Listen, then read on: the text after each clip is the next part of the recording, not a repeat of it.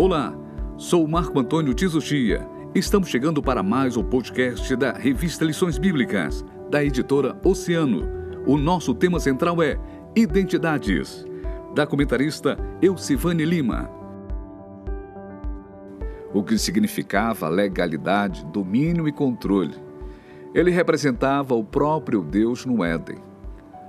A intromissão do adversário e suas mentiras roubou a comunhão com o Criador e levou o casal ao pecado. O ser humano despiu-se da pureza, perdeu o direito de morar num jardim perfeito. Com o pecado, Adão perdeu sua cessão de posse sobre a terra para Satanás. Lucas 4:6. Por isso o mundo todo está sob o poder do maligno. 1 João 5:19. Viver se tornou difícil. Fora do jardim há espinhos fadiga e morte.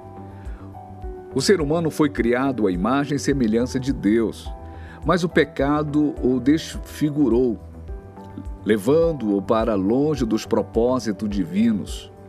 Hoje aprenderemos sobre as maravilhas da criação e os horrores do pecado. Os descendentes seguiam por caminhos diferentes, guiados por suas inclinações. Pouco ainda temiam a Deus a humanidade se dividiu em dois grupos após a queda, representados por dois personagens. Ter a oportunidade de entendê-los pode nos ajudar a descobrir se somos ou não filhos de Deus. 1. Um, criados à imagem e semelhança do Criador. O relato da criação é sofisticado.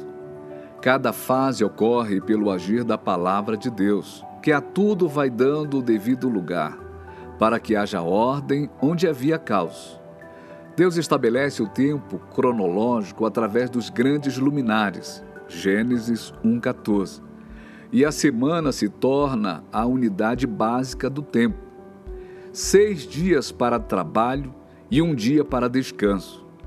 Gênesis 1 prova que sol, lua, mar e toda a natureza são criações de Deus e não divindades, refutando o panteísmo. A palavra criou, no original, bara, que significa criar do nada ou criar algo inédito. Gênesis 1, versículos 1, versículo 21 e 27. Deus criou o ser humano com espírito e corpo, para ser do mundo espiritual e do terreno. Ele o fez à sua imagem, lhe deu espírito imortal pelo qual pode ter comunhão com Deus, fez dele um ser moral, lhe deu livre agência e consciência, o fez racional com capacidade para pensar, e lhe deu domínio sobre a natureza e os seres vivos, dotando-o de autoridade para ser o representante de Deus na terra e também o fez à sua semelhança. Isso é, nos parecemos com Deus, porém não estamos no seu nível, mas hierarquicamente abaixo dele.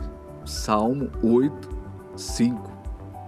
O Senhor deu a Adão uma companheira e estabeleceu as diretrizes do matrimônio. Gênesis 2, 20 a 24 a fim de encherem a terra e a subjugarem. Gênesis 1:28. Deus preparou um lugar especial para o primeiro casal. Gênesis 2, 10 a 14. Contudo, ao homem deu as regras diretamente. Gênesis 2, 16 e 17. O administrador no jardim era Adão, que deveria ser bom mordomo, cuidando do seu habitat. Gênesis 2,15. A ele foi dado o trabalho como prevenção ao ócio, e a alimentação era abundante. Porém, animais e humanos comiam só vegetais. Gênesis 1, 29 e 30. Segundo, ruptura, a identidade original desconstruída. O Jardim do Éden era um lugar perfeito, Estando Eva perto da árvore do conhecimento do bem e do mal, Satanás entrou na serpente Isso não está claro no texto, mas é revelado em Apocalipse 12, 9. E se insinuou colocando em dúvida o que Deus havia dito. Gênesis 2, 16 e 17. Após distorcer ardilosamente a ordem divina, Gênesis 3:1, o tentador nega as suas palavras. Gênesis 3:4 e acusa o criador de privá-los de serem como ele. Gênesis 3:5. Eva é atraída, tentada, cai na tentação e come do fruto, compartilhando-o com Adão. O pecado consumado gera morte. Tiago 1, 14 e 15. O primeiro pecado foi desobediência, Romanos 5,19. E a terra sofreu as consequências, Gênesis 3, 17, 18a. Tendo sido amaldiçoada como foi a serpente e com Satanás, Gênesis 3,15.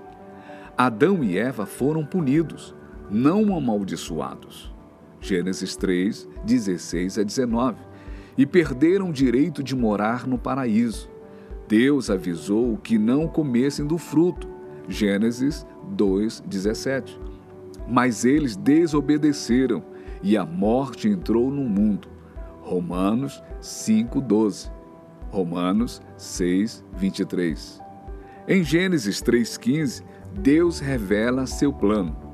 A semente da mulher que pisaria a cabeça da serpente é o segundo Adão, Cristo. Romanos 5,18.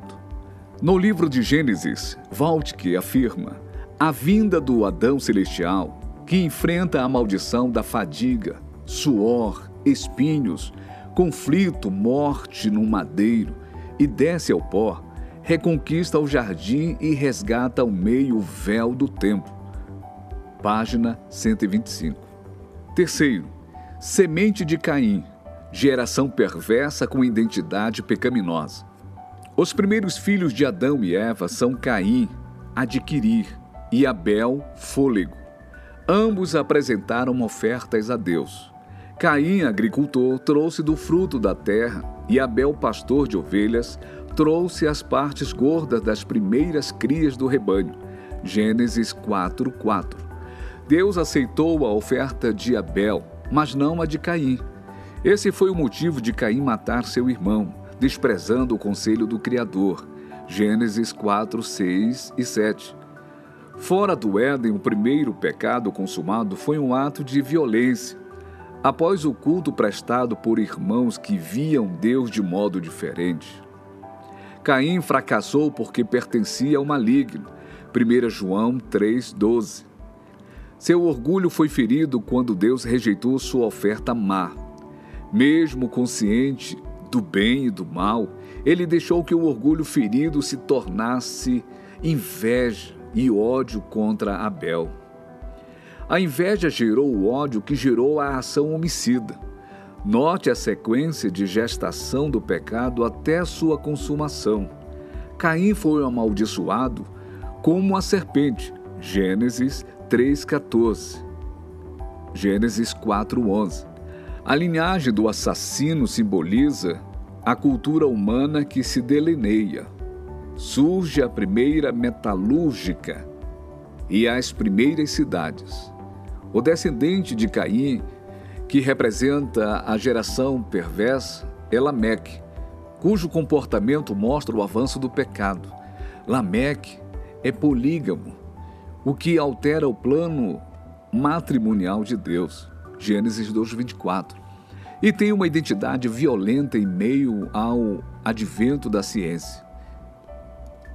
Esses são sinais da autoafirmação humana que não teme mais a autoridade de Deus, como Caim temia. Gênesis 4, 13 e 14.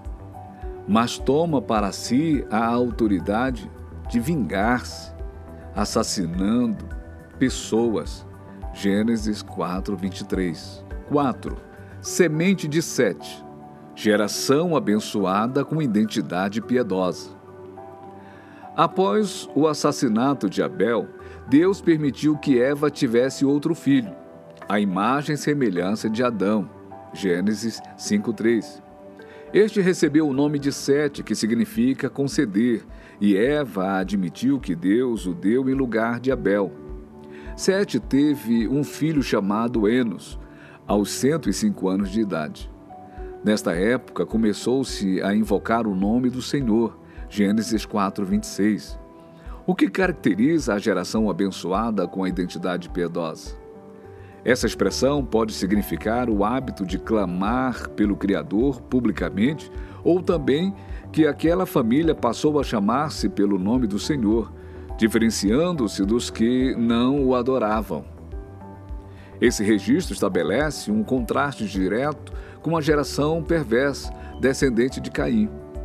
Em meio a pessoas longevas, um dos descendentes de Sete se destaca por ter vivido apenas três séculos e alguns anos. Enoque. Seu nome quer dizer fraqueza. Com identidade piedosa, Enoque andou com Deus, levando uma vida justa e alcançando o testemunho de que agradara a Deus. Hebreus 11, 5. O que lhe rendeu um lugar na galeria dos heróis da fé. Enoque, o sétimo após Adão é citado em Judas 1,14 como profeta. Por sua vida de intimidade com Deus aqui na terra, ele não experimentou a morte. Deus para si o tomou. Gênesis 5:24. Conclusão: a narrativa chama conscientização. Se você ainda não pensou nos primeiros capítulos de Gênesis, aproveite Certifique-se de que já agradeceu ao Senhor hoje pelo capricho com que ele te formou. Você é sinônimo de perfeição. Olhe no espelho. O Criador não errou. As inclinações naturais podem até nos enganar e nos guiar por caminhos sombrios. Haverá suor, fadiga e morte ao longo da jornada. Mas Deus nos deu liberdade para construir uma identidade pecaminosa ou piedosa. Com quem nos identificaremos? Com Lameque, promíscuo e vingativo, ou com Enoque, andando com Deus e dependendo dele? Quem somos determinará nossa identidade espiritual. O pecado original está entranhado no gênero humano. Romanos 3:23. Romanos 5:12. Precisamos vigiar e evitar nossos pecados a cada dia. Romper com a lei do pecado Romanos 8:2, e nos deixar guiar pelo Espírito, nos fará andar irrepreensíveis no meio desta geração perversa. Filipenses 2:15. Ser gerado em Deus através de Jesus nos permitirá construir uma identidade próxima da que ele sonhou para nós. Geração eleita, 1 Pedro 2:9. Povo exclusivo de Deus, para anunciar as grandezas daquele que os chamou das trevas para a sua luz, refletindo sua imagem, sendo parecidos com ele, a sua semelhança.